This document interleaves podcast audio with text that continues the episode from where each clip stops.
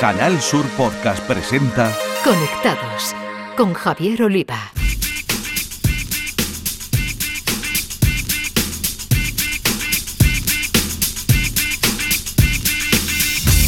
Bienvenidos, conectados. Os traemos un día más la actualidad del mundo de las nuevas tecnologías de la información y la comunicación, nuestro epicentro Andalucía y desde aquí al resto del mundo a través de la red.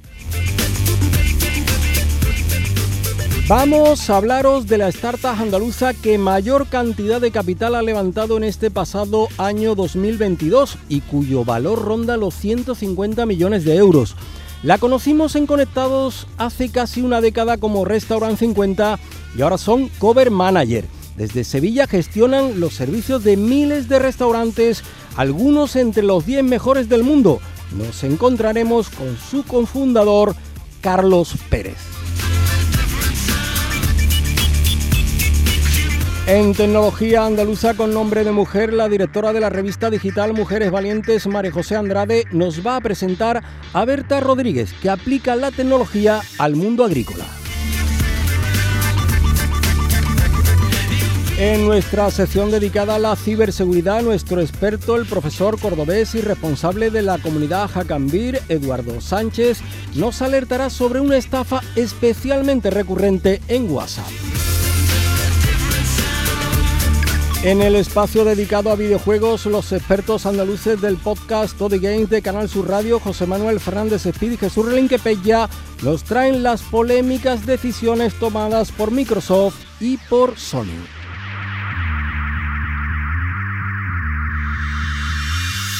Las novedades y cambios en las redes sociales nos las acercará el consultor de redes y responsable de los Instagramers de Cádiz, José Mi Ruiz, que se fija en la opción de generar ingresos para los usuarios de Twitter en una nueva herramienta de Instagram. Y también os anunciamos en este sumario que gracias a la difusión que llevamos haciendo durante una década ya en Conectados, hemos sido elegidos finalistas del premio de periodismo que otorga el público en el gran evento TIC Foro Trafiere de Málaga, que arranca este próximo día 15. Hasta ese día estarán abiertas las votaciones, así que os pedimos que entréis en la web de Foro Trafiere y en programa cedáis hasta premio de periodismo Ahí encontraréis votar premio público y nos gustaría que registrarais el voto para Javier Oliva de Canal Sur Radio. Así que como siempre, gracias. Dicho queda, tenemos muchas cosas con la realización técnica de Irene López, pulsamos Enter y comenzamos. Escuchas Conectados.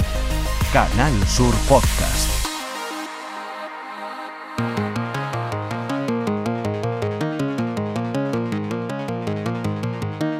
Hemos invitado a la startup andaluza que más capital ha levantado en 2022 y cuyo valor supera los 100 millones de euros.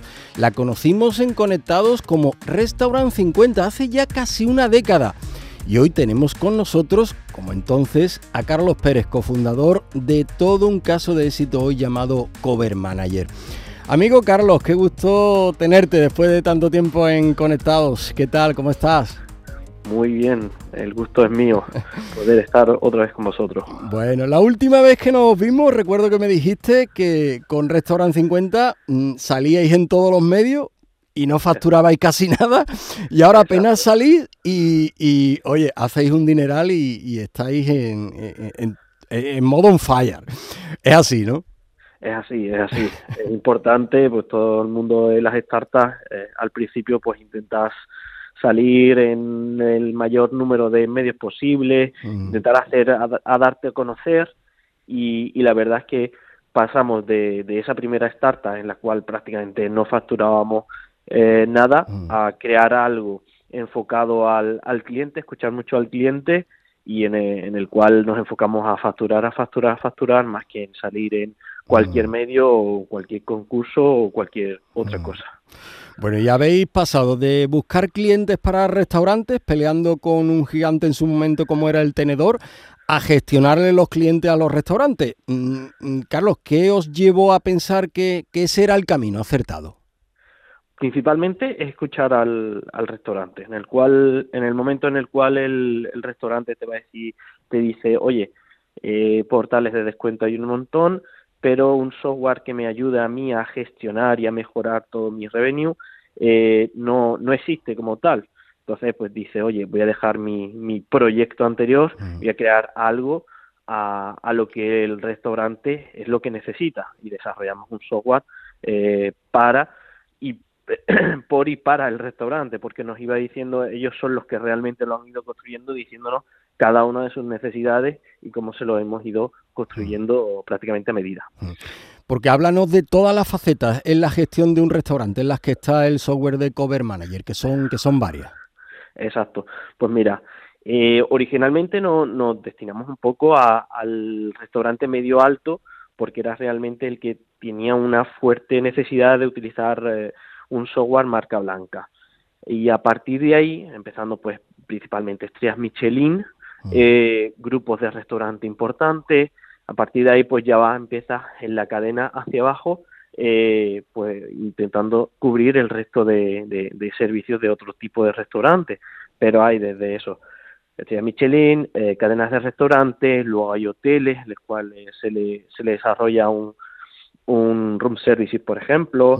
Luego hay en ciertos restaurantes, pues tienen el takeaway y el delivery, que también se, le, se, realizó este servicio eh, en tiempos de pandemia que, había que reinventarse y crear un servicio que sea marca blanca para, para los restaurantes pudieran eh, vender todo todos el takeaway y el delivery. Y, luego también hay otra parte muy importante que es eh, todo lo que tiene que ver con Beat Club y, discoteca, que toda la gestión de reservados, prepagos y demás eh, también se, se, utiliza mediante nuestro software eh, de, manera marca, blanca. Es decir, que mm. vas a ir a ese tipo de, de Big Club, haces las reservas, haces el prepago y tú no, no sabes que está ahí Cover Manager detrás porque básicamente lo que hace es software para para que el restaurante pueda eh, mejorar todo su revenue. Tenéis como cliente, ha dado unas pinceladas, en torno a 8.000 restaurantes, un centenar de ellos que creo estrella Michelin, entre los que hay nombres ilustres como los de Dani García, el Celer de Can Roca o David Muñoz. Y tenéis, eh, creo que ya siete de la lista de los 50 mejores restaurantes del mundo. Mm, recuérdanos, eh, Carlos, ¿cuál fue esa primera estrella Michelin que usó Cover Manager? Y detállanos mm, cómo lo conseguiste, porque supongo que no sería nada fácil para una startup andaluza, una startup de Sevilla. Pues la verdad es que la, primera estrella Michelin fue además aquí de, del sur, que fue Dani García, eh, que tenía en, Marbella. Y, recuerdo esos, esos días, pues intentar eh, enfrentarte a, a, todos los retos que te plantean trabajar con una estrella Michelin. Eh, se puede ser muy exigente, pero luego por otra parte, pues eran muy cercanos porque eran del sur, vean que era una startup también andaluza, con lo cual el, ir de mano a mano y escuchar muy bien a ellos, pues nos ayudó a, ir creciendo y luego el, boca boca a oreja eh, fue creciendo en el resto de estrellas Michelin, con lo cual eso es algo muy muy muy bueno. O sea, se puede decir que fue el que os abrió el camino a llegar a esos grandes restaurantes. Yo creo que sí, que fue, fue algo importante. Por lo menos nos ayudó a, entender cómo funcionan realmente las estrellas Michelin y cómo hay que adaptarse a ellas. Lo hemos dicho al principio, soy la startup andaluza que mayor cantidad de capital habéis levantado en 2022 y entre las 20 primeras a nivel español. En mayo fueron 35 millones de, euros, eh, creo, además eh, procedente de inversores andaluces. Y en diciembre, 17 millones de un banco británico. Mm, a, ver, ¿cómo se fraguaron mm, e, esas, e, ese, ese, capital? Porque creo que, es la primera vez ¿no? que recibís inversión externa. Sí. O sea, en estos siete años eh, partimos en su día con los 3.006 euros que había que montarlo hace siete años y, desde entonces hemos ido creciendo.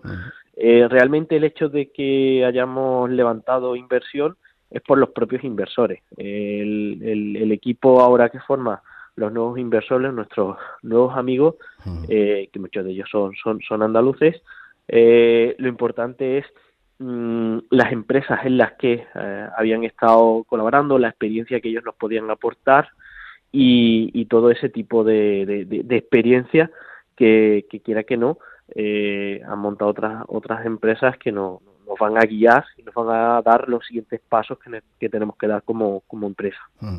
¿Capital para seguir expandiendo Cover Manager por Europa y Latinoamérica principalmente?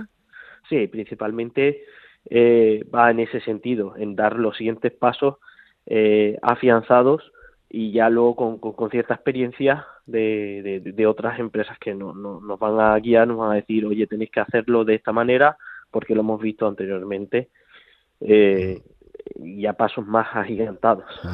Además, adquiriendo eh, compañías como, como una en Alemania, mm, en fin, para, para seguir eh, la expansión. Eh, sevillanos conquistando Alemania, ¿no? Fuerte, ¿no?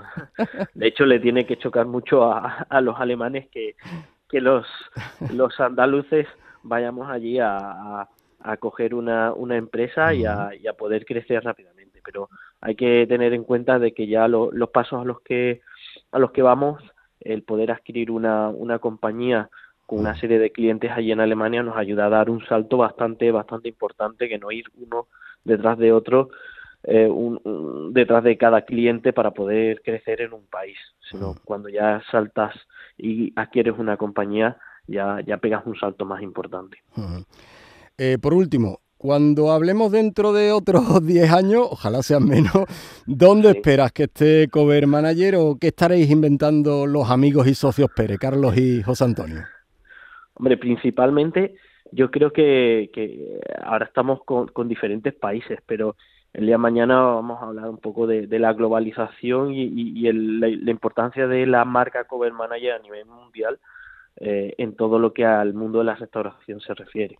Entonces todavía queda un largo recorrido por, conseguir y, yo creo que es ir cubriendo todas las necesidades que pueda tener a nivel de tecnología eh, los propios restaurantes. Hmm.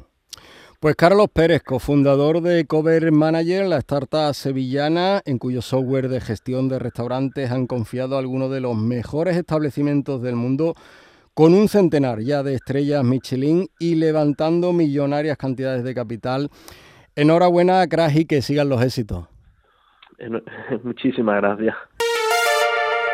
Conectados con Javier Oliva.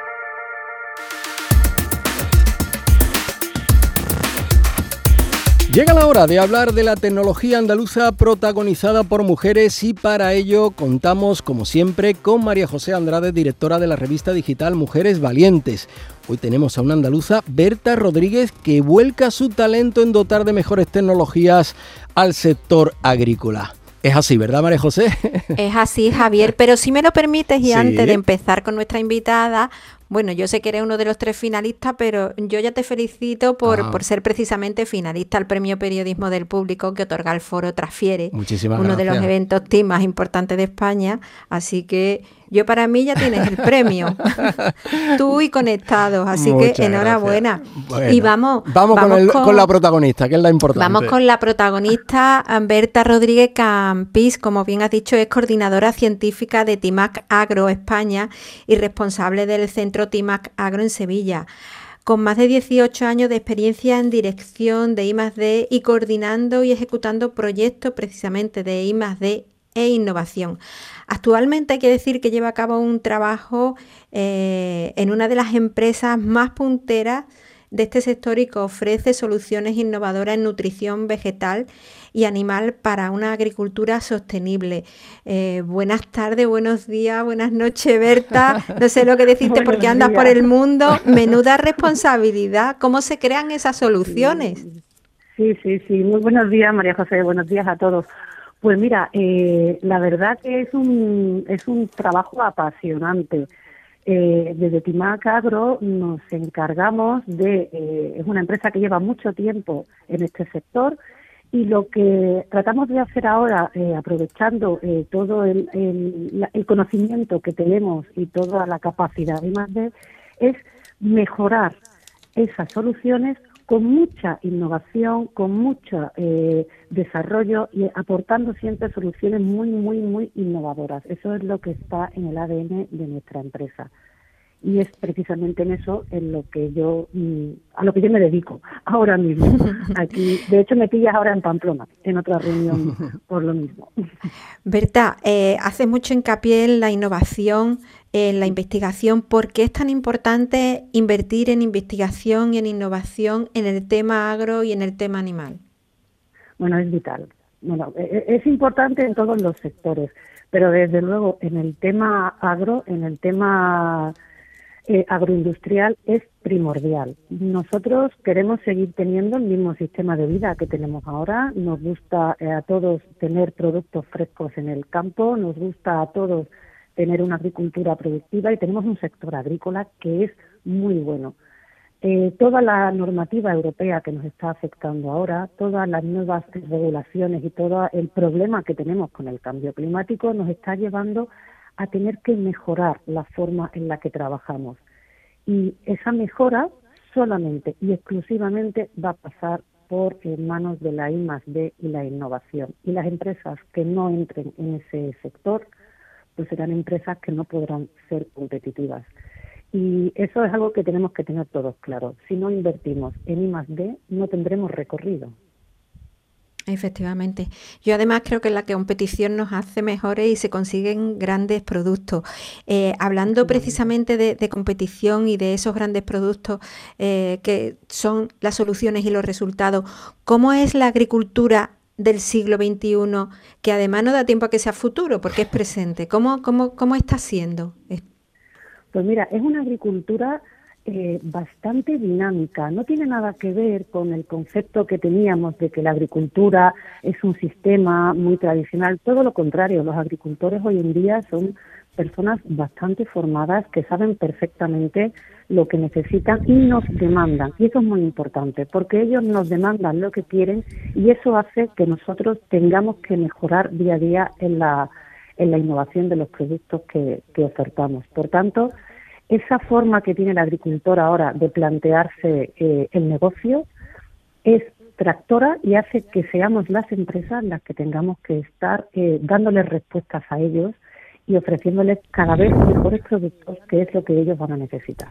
Hablando de demandas, tú, Berta, que eres una mujer muy tecnológica, eh, coordinadora científica de Timaca Agroespaña, ¿qué perfiles son en este campo y en este momento los más demandados? Bueno, esa pregunta es maravillosa, María José. Eh, estamos ante un momento precioso para eh, potenciar los perfiles eh, con formación y base científica o tecnológica y con habilidades transversales. Estas habilidades se habla mucho de ellas, pero son importantes.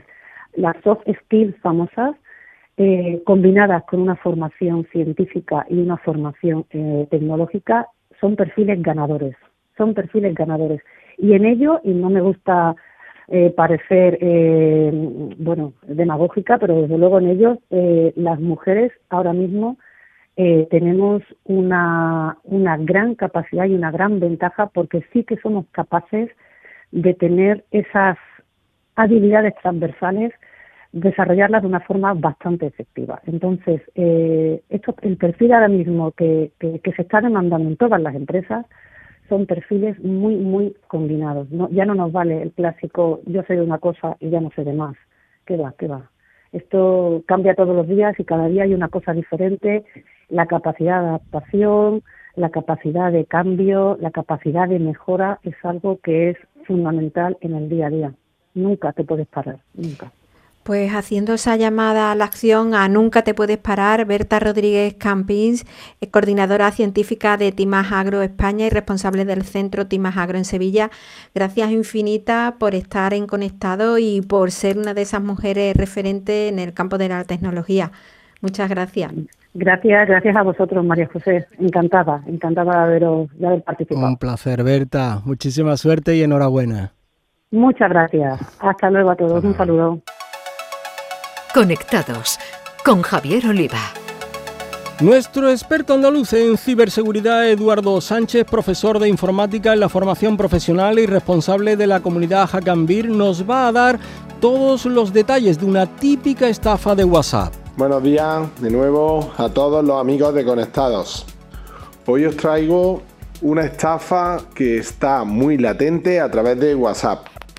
Ayer mismo por la tarde una compañera me mandó este mensaje que su padre eh, había recibido. Y bueno, hay varias personas ya que me han comentado. Mira, Os leo. De repente nos escribe un número de teléfono por WhatsApp y nos pone lo siguiente. Hola papá, mi otro teléfono está roto. Este es el número nuevo que puedes guardar. Entonces le dice, de acuerdo hijo, ¿qué te ocurre? Se me cayó mi teléfono y la pantalla del teléfono no responde más. Estoy usando un teléfono viejo, pero el micrófono está dañado. Dice, te llamo para ver. Nos dicen que el teléfono, el audio está dañado para evitar la llamada, ¿vale? En ese momento eh, nos indican, mi teléfono ya está en el fabricante. Me dijeron que lo recibiría el lunes. Fijaros qué forma de hablar, ¿no? Mi teléfono ya está en el fabricante. Pensé en enviarte un mensaje de inmediato para al menos puedes contactarme. Ya estamos viendo el lenguaje en español que, que como que falla un poco, ¿no? Para que al menos puedes contactarme, ¿no? Ya estamos equivocándonos en algo. Entonces, este, eh, le dice ok, ¿no? La persona que lo recibe. Ahora tengo el teléfono asegurado, pero tengo otro problema. Quería preguntarte si me puedes ayudar. Y le contesta, ¿en qué te puedo ayudar? Tengo que transferir un pago antes de mañana, pero como mi teléfono está roto, no puedo acceder a mis archivos. ¿Puedo enviarte los detalles del pago para que puedas pagar por mí? El lunes te devuelvo el dinero. A partir de aquí, pues bueno, esta persona, su hija, se pone en contacto conmigo, me cuenta la estafa y le digo directamente, bueno, que, que lo bloquee, ¿no? Que directamente es una estafa que está muy latente. Es decir, utilizan números de teléfono que puedan encontrar por internet y que tengan información de personas mayores, a las cuales, pues desde un número de WhatsApp que si buscamos a través de internet ese número de WhatsApp, hay veces que están ya marcados como que son fraudulentos y otras veces que son números limpios, los cuales no encontramos información. Entonces, directamente, bueno, eh, habéis visto que se aprovechan de personas mayores que saben que tienen hijos buscando información a través de internet, le mandan el mensaje y es la misma historia. Se me ha roto el teléfono, tengo que hacer que pagar uno nuevo, no, no tengo la ahora mismo no puedo hablar contigo porque tengo el teléfono roto el micrófono y a partir de ahí es donde empieza la estafa. Nos marcan un pago y ese pago, pues fijaros lo que podría suponer si eh, se pasan las credenciales bancarias o si directamente se pasa a una página fraudulenta donde poder cobrar un X dinero, ¿no? Como las de muchas páginas de phishing que existen diariamente. ¿Cuáles son las precauciones que tenemos que tener? Bueno, lo primero, llamada de teléfono. Es decir, eh, no podemos creer todo lo que vemos lo primero es llamar de teléfono nosotros, no que nos llamen, sino nosotros llamaremos, pues en este caso a nuestro hijo, a nuestra pareja, a la persona que nos está pidiendo ayuda, a ver si directamente es verdad que el teléfono está funcionando o no. Primero nos vamos a cerciorar, no vamos a crear pies juntillas lo que nos dicen. Segundo, vamos a ver el tipo de lenguaje, ¿no? Eh, o hacerle pregunta a la otra persona, ¿cómo te llamas? Porque directamente no saben muchas veces cómo se llaman los hijos. ¿Cómo te llamas? ¿Dónde estás? Contéstame. Si quieres que te pague, dime toda esta información, de qué, banco tienes, ¿vale? Obtenemos información de la otra parte para generar credibilidad en nosotros. Y por último, vamos a identificar un lenguaje, pues detrás estará una persona que no es hispanoparlante y bueno, pues está haciendo, utilizando algún traductor o su castellano no es bueno, ¿de acuerdo? Así que nada, que estéis pendientes que los estafadores eh, no descansan, que están 24/7 siempre en las redes para intentar estafarnos e intentamos desde conectados que tengáis la máxima información para que esto no ocurra. Mi nombre es Eduardo Sánchez, me podéis encontrar en las redes como EduSatoe. Si alguno recibí algún tipo de estafa o tenéis alguna duda, eh, os invito a que me la compartáis, bien por Twitter en EduSatoe o a través de Telegram, eh, EduSatoe también, o en mi página web, simplemente poniendo el nombre, lo lo vais a detectar para que en este espacio, en Conectados, podamos ser la voz y que todos conozcamos las estafas que, ocurren diariamente y que estemos, que estemos al tanto. Pues nada, que tengáis un feliz día y seguimos informando sobre las últimas noticias de ciberseguridad. Un saludo.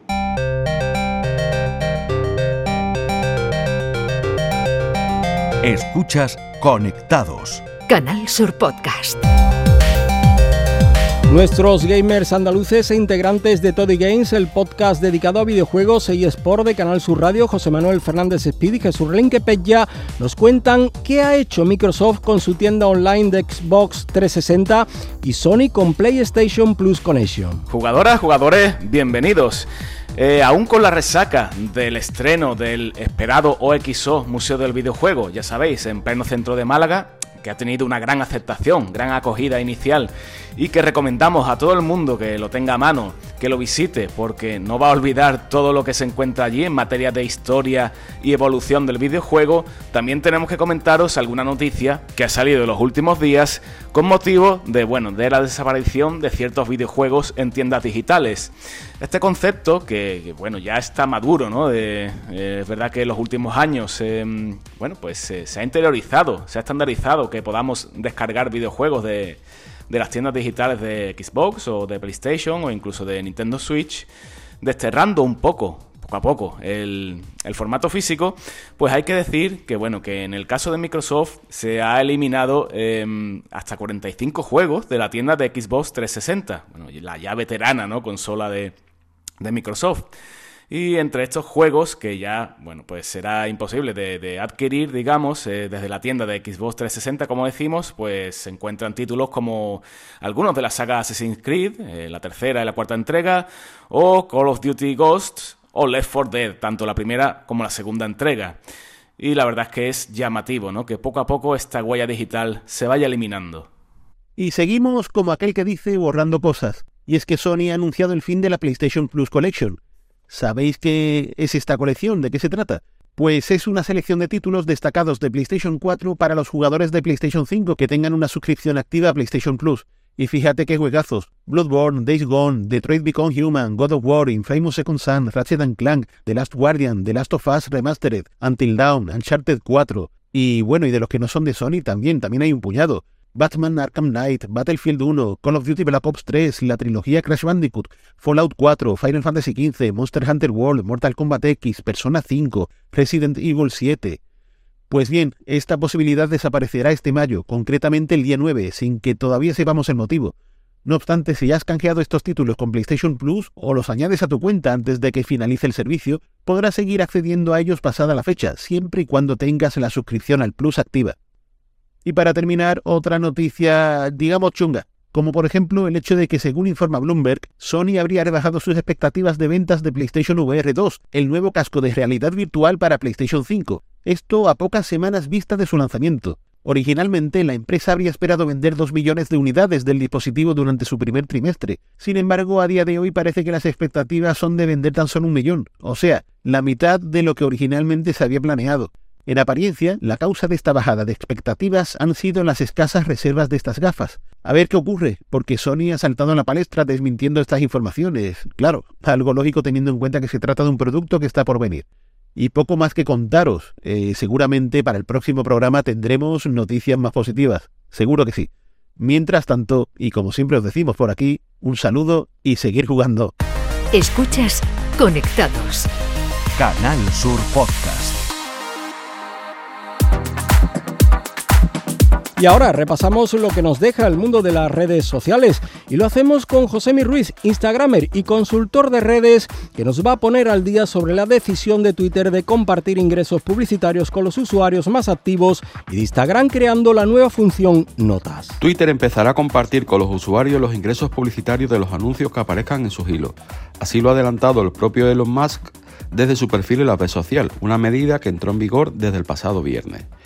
El magnate dueño de la plataforma también ha aclarado que, para poder participar de esas retribuciones, los usuarios tendrán que estar suscritos al servicio Premium Twitter Blue, que tiene un coste de 7 euros al mes en un plan anual y de 8 euros en un plan mensual. Se trata, no obstante, de un guiño del nuevo dueño a los anunciantes para recuperarse de la caída masiva de ingresos publicitarios de más de 4 millones de dólares al día sobre la que Musk advirtió el pasado noviembre tras adquirir la plataforma. En palabras de Elon Musk, Twitter tiene que ser el lugar en el que un creador esté mejor compensado por su tiempo y talento. Este anuncio de monetización e ingresos compartidos con creadores busca atraer talento y tráfico a Twitter, que a diferencia de otras redes sociales como YouTube, no permitía a usuarios con muchas visualizaciones ganar grandes cantidades de dinero. Tal momento solo los usuarios que tuvieran más de 10.000 seguidores y residieran en Estados Unidos podían generar ingresos a través de los superfollows, una opción que permitía a sus seguidores suscribirse a través de un pago mensual para tener contenido inédito, newsletter y una insignia de reconocimiento de suscripción. Y de Twitter pasamos a Instagram porque hemos sabido que han puesto en marcha una nueva actualización llamada Notas, con la que poder comunicarse de una forma diferente. Esta nueva función se ha desplegado en España y desde hace unos días muchos usuarios ya han comprobado que está disponible en sus teléfonos.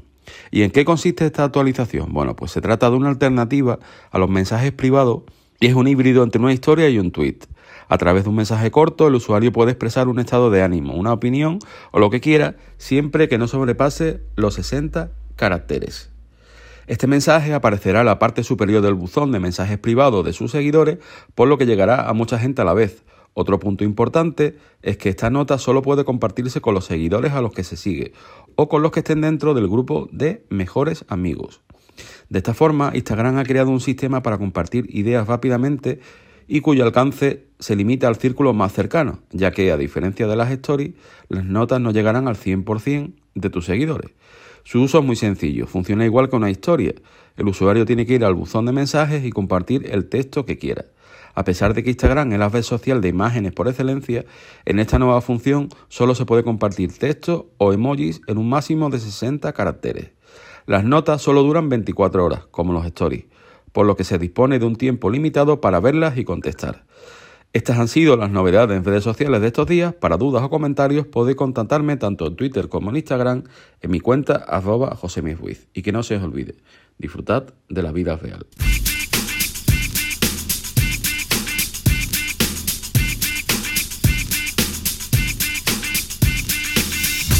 Es hora de terminar, ya sabéis que cada dos semanas tenéis una nueva entrega de Conectados en la plataforma de podcast de Canal Sur Radio en Spotify o en Google Podcast, entre otras, así que os pedimos que os suscribáis en algunos de estos canales. Hasta entonces a todos, feliz vida virtual. En Canal Sur Podcast han escuchado Conectados con Javier Oliva.